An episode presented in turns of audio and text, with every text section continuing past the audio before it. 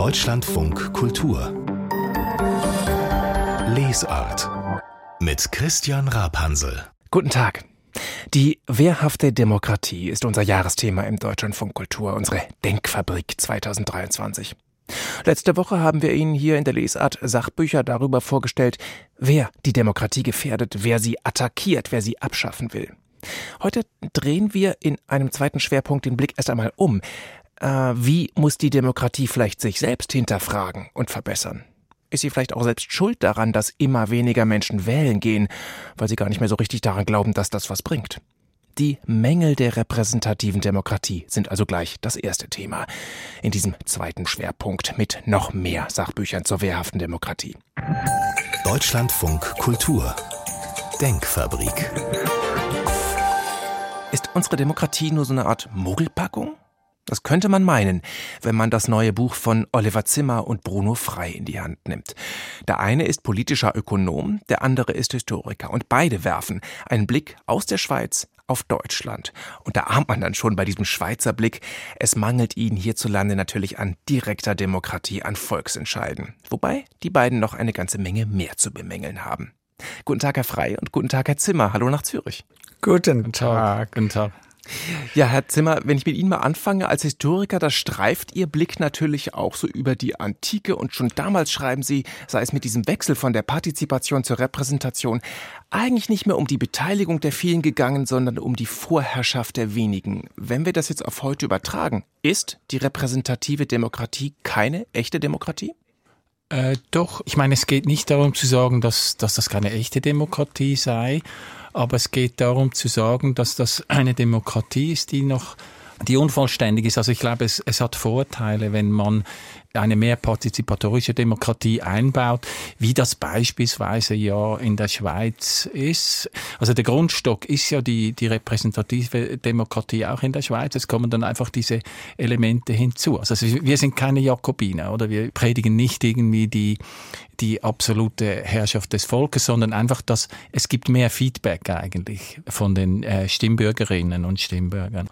Und dann noch ein zweites Element, das wir auch stark betonen im Buch, Demokratie wird auch stark föderal aufgebaut, das heißt also dezentral. Also mhm. dass, dass, dass es nicht nur so quasi den Nationalstaat gibt, sondern dass man die Fragen eigentlich dort entscheidet, wo, wo sie relevant sind. Also das kann kleinräumiger sein. Was Sie da vorschlagen, wie wir die Demokratie stärker machen können, auf diese Vorschläge kommen wir noch. Ich würde aber trotzdem gerne diese Kritik Ihrerseits anfangs noch ein bisschen besser herausarbeiten, denn das klang jetzt gerade so, Ach, so schlimm finden wir das gar nicht mit der repräsentativen Demokratie. Aber Herr Frey, ich lese ja durchaus Sätze, wie zum Beispiel das repräsentative System folge eben eher den Interessen und Präferenzen einer privilegierten Schicht und nicht der der Mehrheit. Können Sie das an einem Beispiel festmachen? Das klingt ja so ein bisschen nach so die abgehobene Elite gegen uns das Volk. Ja, so ist es leider etwas, wenn man den Deutschen Bundestag anschaut.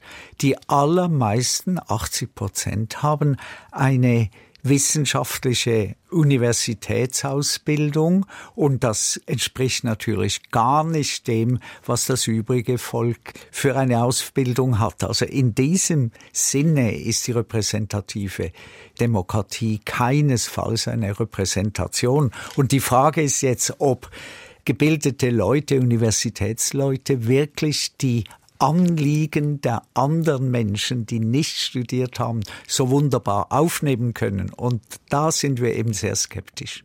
Das heißt, Sie zeichnen wirklich diese, wo ich sagen würde, eine Karikatur. Wir haben die Elite, die am Volk vorbeiregiert?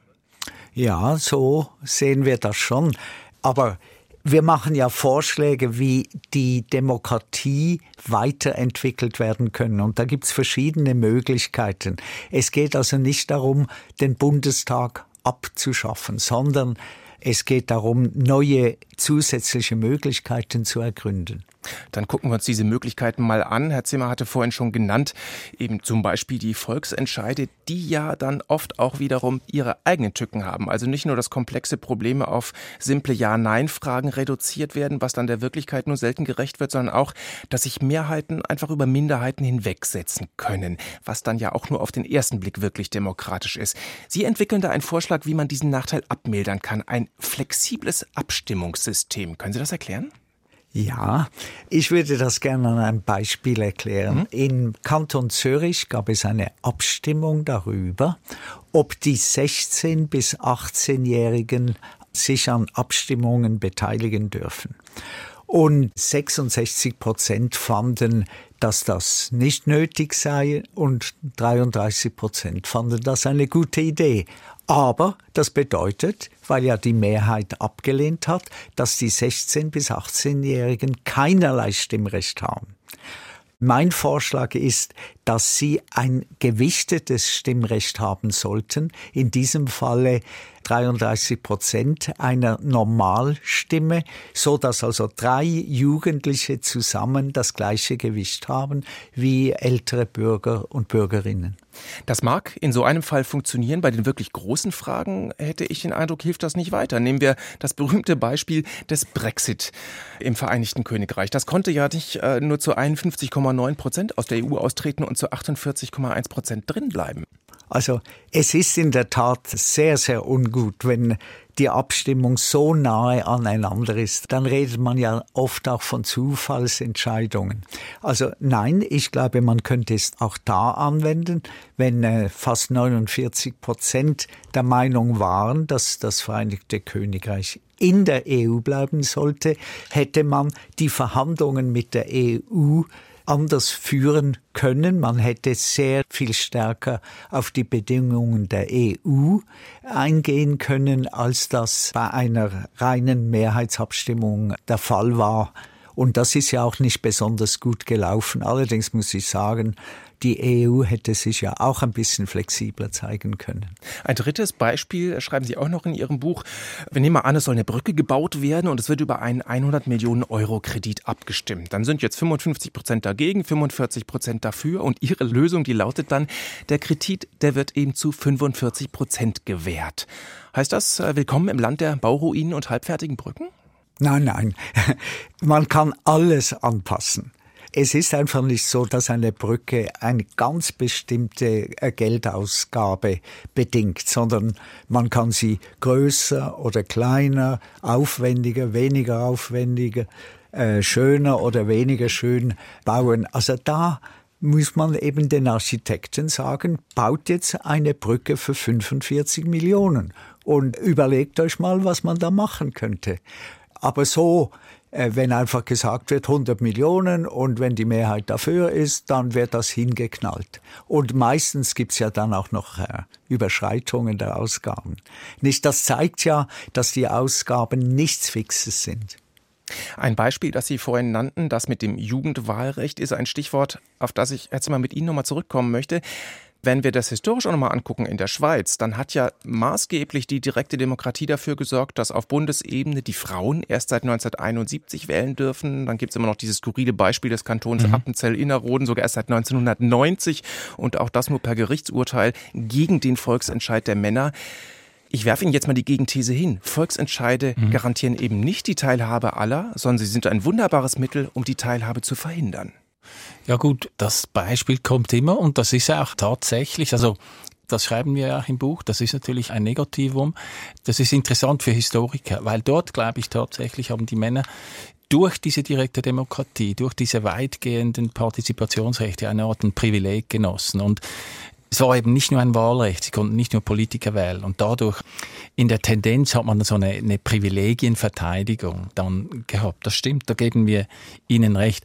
Aber das falsifiziert ja nicht unser Argument, dass es eben Vorteile hat, wenn man zum Beispiel Gesetze nochmal in Frage stellen kann, wenn es nochmal eine Diskussion gibt, wenn es einfach diese Irritation gibt. Und auch das, den Punkt, den Sie gebracht haben, am Volk vorbei regieren. Ich würde auch sagen, das ist ein bisschen ein Strohmann. Also, wir reden nicht in diesen Kategorien. Also, wir sagen nicht, es wird am Volk vorbei regiert. Wir sagen. Na, Herr Frey hat vorhin auch schon Ja gesagt, als ja, ich das gut, gefragt habe. Vielleicht, das würde ich jetzt ein bisschen anders sehen. Ich würde sagen, was wir eigentlich argumentieren, ist, dass verschiedene Milieus mit verschiedenen Erfahrungen in die politische Diskussion, in die Entscheidungen reinkommen müssen. Das ist eigentlich das Wichtige.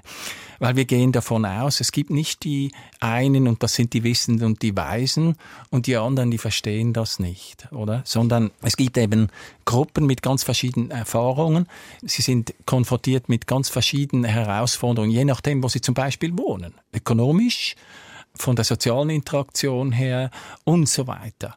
Und das ist eigentlich unser Punkt, dass man nicht davon ausgeht, es gibt so eine Schicht und die weiß es am besten, sondern wir sind eben in pluralen Gesellschaften. Das ist ja eigentlich hm. ein liberales Postulat, dass man sagt, es gibt eben verschiedene Erfahrungshintergründe und das muss besser reflektiert werden. Und das ist eigentlich direkte Demokratie. Und ja, das mit dem Frauenstimmrecht tatsächlich, das ist nicht gut gewesen. Also das ist auch nicht etwas, was wir verteidigen. Einen sehr ja, darf ich vielleicht noch Frey, hinzufügen? Ja.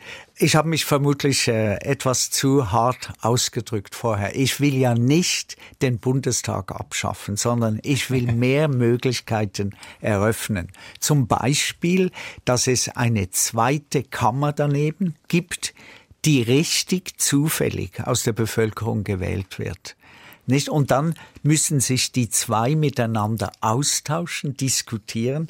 Für uns gibt's nicht nur die Abstimmung, sondern die Diskussion vor der Abstimmung, in der unterschiedliche Aspekte beleuchtet werden. Und das ist für uns der Inbegriff der Demokratie, dass es verschiedene Meinungen gibt und dass man sich dann auf eine vernünftige Weise zu einem vernünftigen Schluss dann kommt. Ja, eine zufällig ausgeloste Kammer, da sind Sie auch nicht die Ersten, die das fordern, als ein äh, mindestens beratendes Gremium, vielleicht auch abstimmendes Gremium, in dem dann eben wirklich alle teilhaben können und nicht nur eine bestimmte Schicht.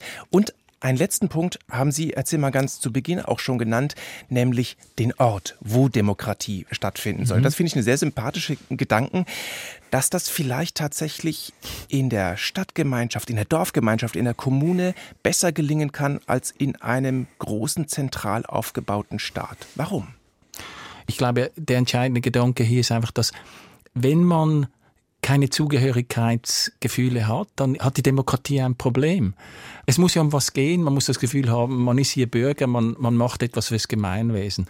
Und wenn das nicht vorhanden ist, dann wird es schwierig, oder? Und das kann die Nation sein, tatsächlich. Es kann das, das Land sein oder es kann die Stadt sein. Also diese Bezüge da gibt es mehrere. Aber das scheint mir schon das Entscheidende zu sein. Deshalb ist wahrscheinlich auch die Vorstellung einer globalen Demokratie sehr schwierig zu verwirklichen, weil eben äh, wie viele Leute wirklich können Hand aufs Herz sagen, dass sie sich zum Globus zugehören, außer jetzt sagen wir auf einer sehr abstrakten Ebene. Das kostet dann nicht viel, wenn man sagt, ja, ja, klar, wir sind Menschenkinder. Aber so, dass man eben auch was dafür tun würde, Zeit aufwenden und so weiter. Mhm. Eine lebendige Demokratie gibt es nur dort, wo sich Menschen einem Gemeinwesen zugehörig fühlen. Das lese ich bei Ihnen. Und Herr Frey, Sie ergänzen aber auch ganz ausdrücklich, Sie meinen damit keinen Hurra-Patriotismus. Nein, Ganz im Gegenteil. Auf keinen Fall, äh, wie Sie das ausgedrückt haben, mit Hurra-Patriotismus, sondern vielmehr, wir haben Aufgaben, wir, wir sollten sie lösen, aber dazu müssen wir die verschiedenen Argumente dafür und dagegen sehr sorgfältig abwägen. Bruno Frei hat zusammen mit Oliver Zimmer das Buch geschrieben Mehr Demokratie wagen für eine Teilhabe aller. Das ist im Aufbauverlag erschienen und kostet 22 Euro. Haben Sie vielen, vielen Dank. Wir Danke bedanken Ihnen. Danke. Auf Wiederhören. Deutschlandfunk Kultur Lesart eine lebendige Demokratie kann es nur geben, wo sich Menschen der Gemeinschaft zugehörig fühlen. Der Satz, der ist ja vorhin gefallen, hier in unserer Denkfabrik zur wehrhaften Demokratie.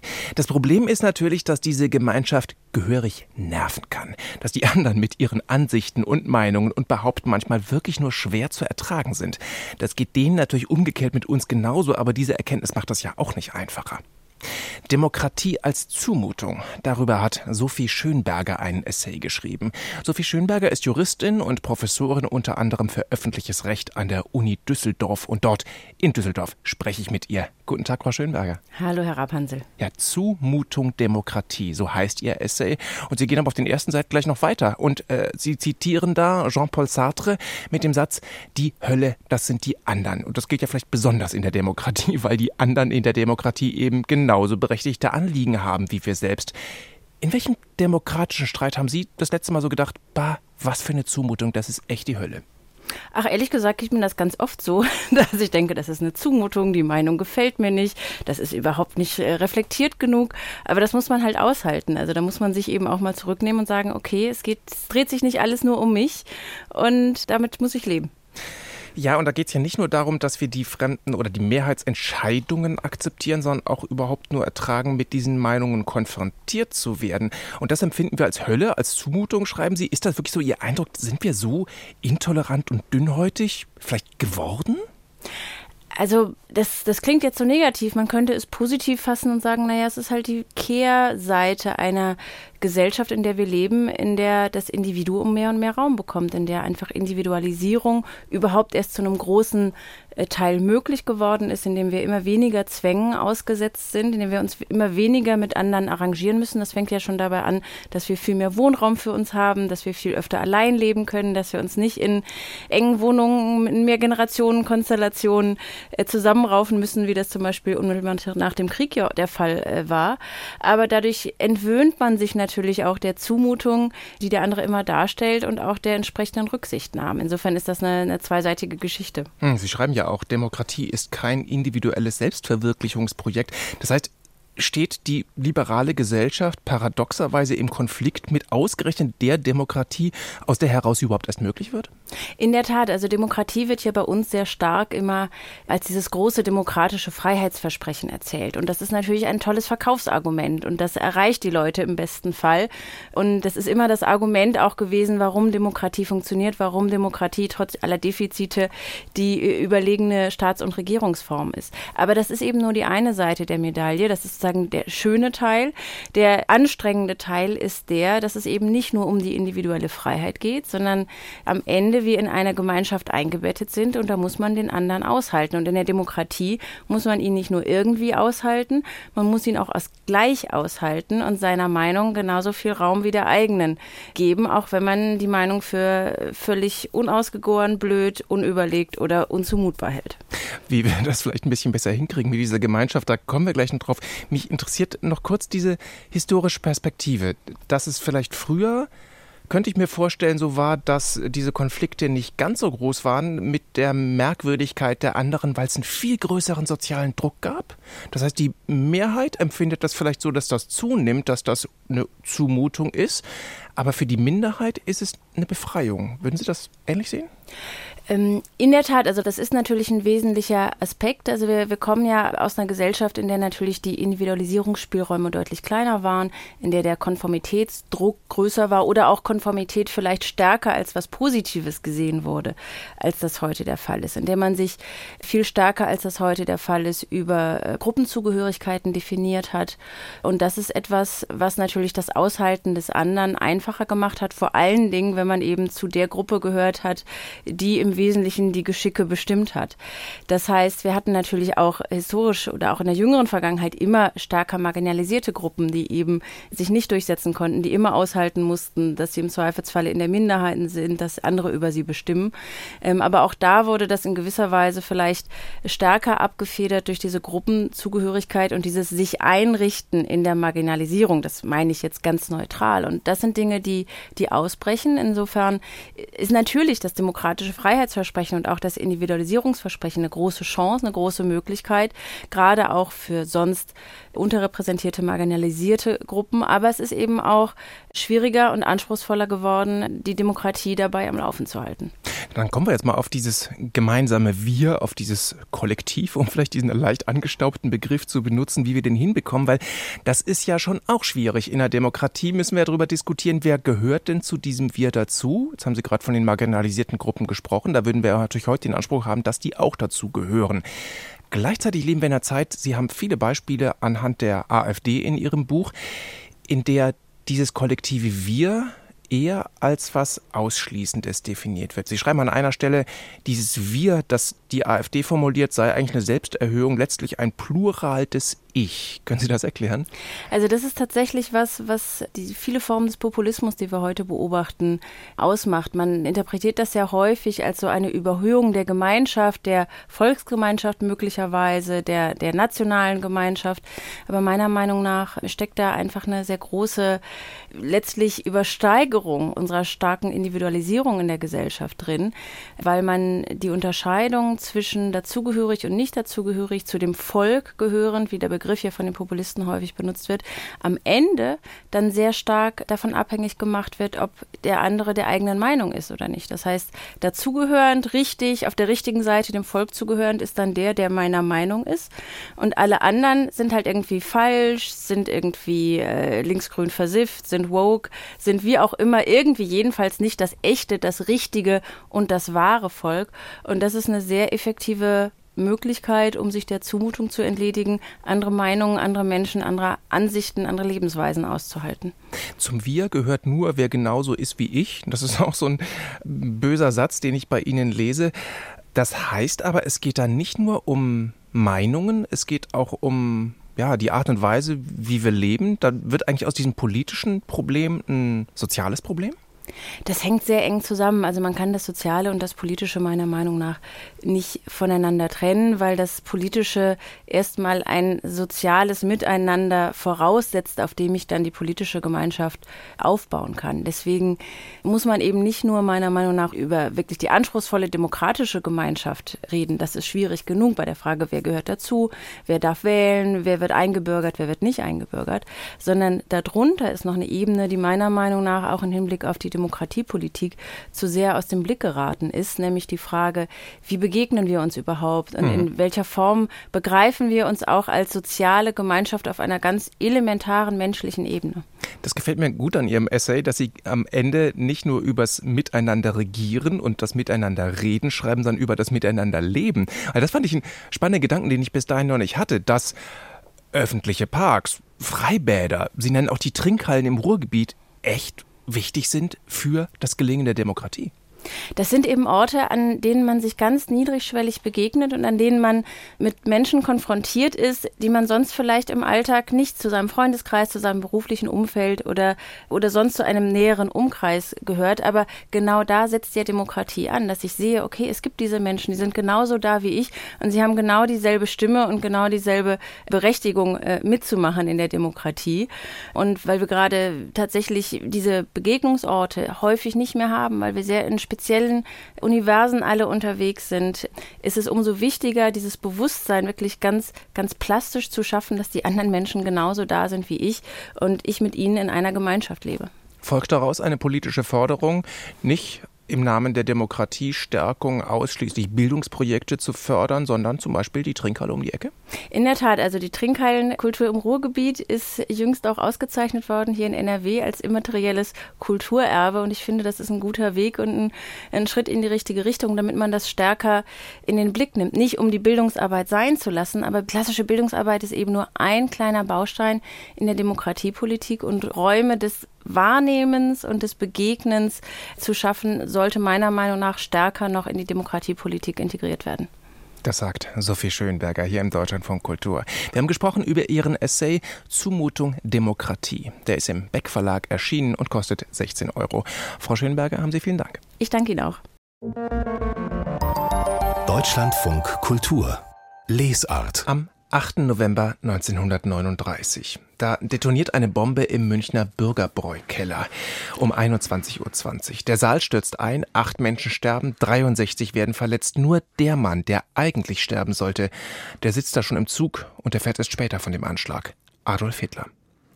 Allein gegen Hitler, so heißt ein neues Buch über Johann Georg Elser, also über den Menschen, der im Alleingang versucht hat, Hitler zu töten. Der Zeithistoriker Wolfgang Benz hat dieses Buch geschrieben und ich habe ihn eingeladen. Guten Tag, Herr Benz, herzlich Guten willkommen. Tag. Ja, das war ein richtig präzise geplanter Anschlag. Johann Georg Elser, der wollte ja nicht nur Hitler treffen und seine Entourage, er wollte vor allem auch gleichzeitig keine Unschuldigen treffen. Der Plan war so ausgeklügelt, dass man auch nachträglich eigentlich denkt, das kann gar nicht schiefgehen. Es ist aber schiefgegangen. Man mag heute noch fast dran verzweifeln. Geht Ihnen das auch so? äh, mir geht das nicht so, denn der Unterschied, dass dieses Attentat, dieses perfekt geplante Attentat schief ging, zu den Attentatsversuchen der Militärs, die eigentlich berufen gewesen wären, besteht ja darin, dass den Elsa als den Attentäter keine Schuld trifft. Damit konnte er nicht rechnen, dass Hitler so früh abreißt, dass die Bombe ihn nicht mehr trifft. Der militärische Widerstand, der brauchte ja unendlich Zeit, um erst das Unrechtsregime zu erkennen. Dann brauchte er Zeit, um zu überlegen, wie man das macht. Dann äh, brauchte er Zeit, die richtige Gelegenheit zu finden. Die ergab sich dann immer nicht.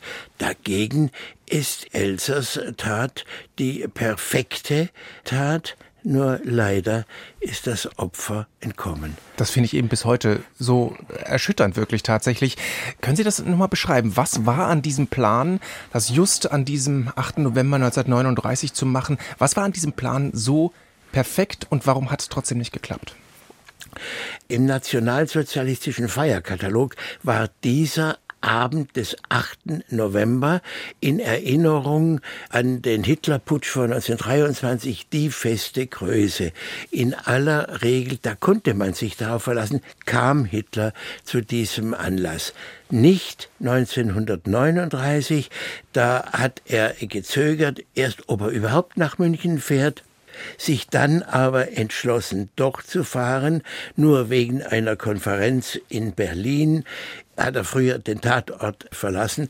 Das war der einzige Unterschied zu anderen Attentaten. Und das konnte wirklich niemand ahnen. Er sitzt dann also im Zug mit Goebbels, reist schon wieder ab, er fährt davon, sofort fangen die beiden an nachzudenken, wer könnte das gewesen sein, wie können wir das propagandistisch ausschlachten. Da hatten die natürlich Johann Georg Elser überhaupt nicht auf dem Schirm. Wie ihn überhaupt niemand auf dem Schirm haben konnte eigentlich. Was war das für ein Mensch? Das war ein schlichter Handwerker, ein redlicher, etwas introvertierter Mann aus der Schwäbischen Alb, der sich so seine Gedanken machte, wenig Schulbildung, hochintelligent. Das geht daraus hervor, dass er früher als fast alle anderen erkannt hat, dass das ein Unrechtsregime ist, während die anderen noch Hitler zugejubelt haben, wurde ihm klar, der Mann will Krieg, dieser Krieg wird unendliches Leid über unendlich viele Menschen bringen, und er hat früher als alle anderen die Propaganda durchschaut, dass die Situation, die soziale, die politische Situation nicht besser, sondern von Tag zu Tag schlechter wird. Das wusste er spätestens im Herbst 1938, als etwa Graf Stauffenberg noch überzeugter Hitler-Anhänger war. Das ist also ein ganz besonderer Mensch gewesen. Es ist aber nicht einfach gewesen, eine solche Biografie über ihn zu schreiben, weil ich lese bei Ihnen, der hat nichts aufgeschrieben. Es gibt keine Aufzeichnungen von ihm, keine Tagebücher. Wie haben Sie sich seinen Beweggründen genähert? Wie haben Sie herausgefunden, wie skrupulös ja auch er dieses Attentat geplant hat? Ich hatte das Glück schon als junger Mensch, als studentische Hilfskraft im Institut für Zeitgeschichte mit dem Historiker in Berührung zu kommen, der als erster über Elsa geforscht hat. Ich hatte einen zweiten Vorteil als Biograf. Ich kenne die Gegend. Ich kenne die Mentalität, die dort herrscht.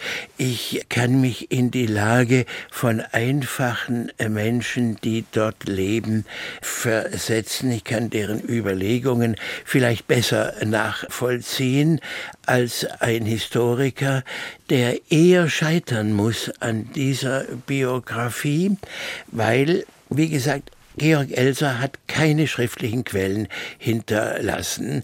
Er hat niemals etwas aufgeschrieben. Die einzige Quelle sind die Verhörprotokolle, die Aussagen vor der Gestapo. Georg Elser war naiv, aber nicht dumm. Und so hat er natürlich auch in diesen Verhören nicht immer und unbedingt, wenn es ihm schadete, die volle Wahrheit gesagt. Dann haben die drei Gestapo-Leute, die das Protokoll geführt haben, natürlich geklettet.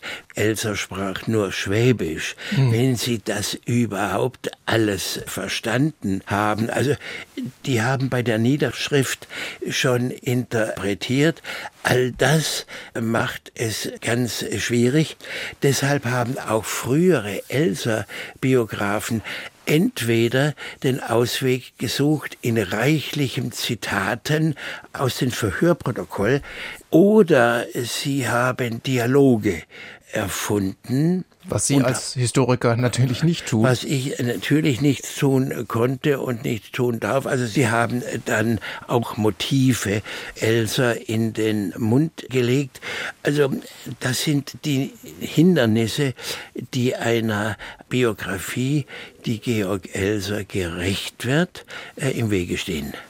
Ihre Biografie geht über dieses Attentat hinaus, über die Verhöre hinaus. Ein Verhör übrigens, auf das dann gar kein Gerichtsprozess folgte, weil Elsa als Sonderhäftling des Führers ins Konzentrationslager kam, dann im April 1945 im KZ Dachau ermordet worden ist, wenige Tage bevor die US Army das Lager befreit hat. Damit endet aber immer noch nicht diese bittere Geschichte, sondern es folgt ein Vierteljahrhundert, das sie mit drei Worten umschreiben, vergessen, verleugnet, verleumdet. Wie ist die junge Bundesrepublik, wie ist die Welt mit Elsa umgegangen? Die äh, junge Bundesrepublik, die Welt hat zunächst einmal der Nazi-Propaganda geglaubt, denn für Hitler durfte es ja kein Attentäter aus dem Volk sein.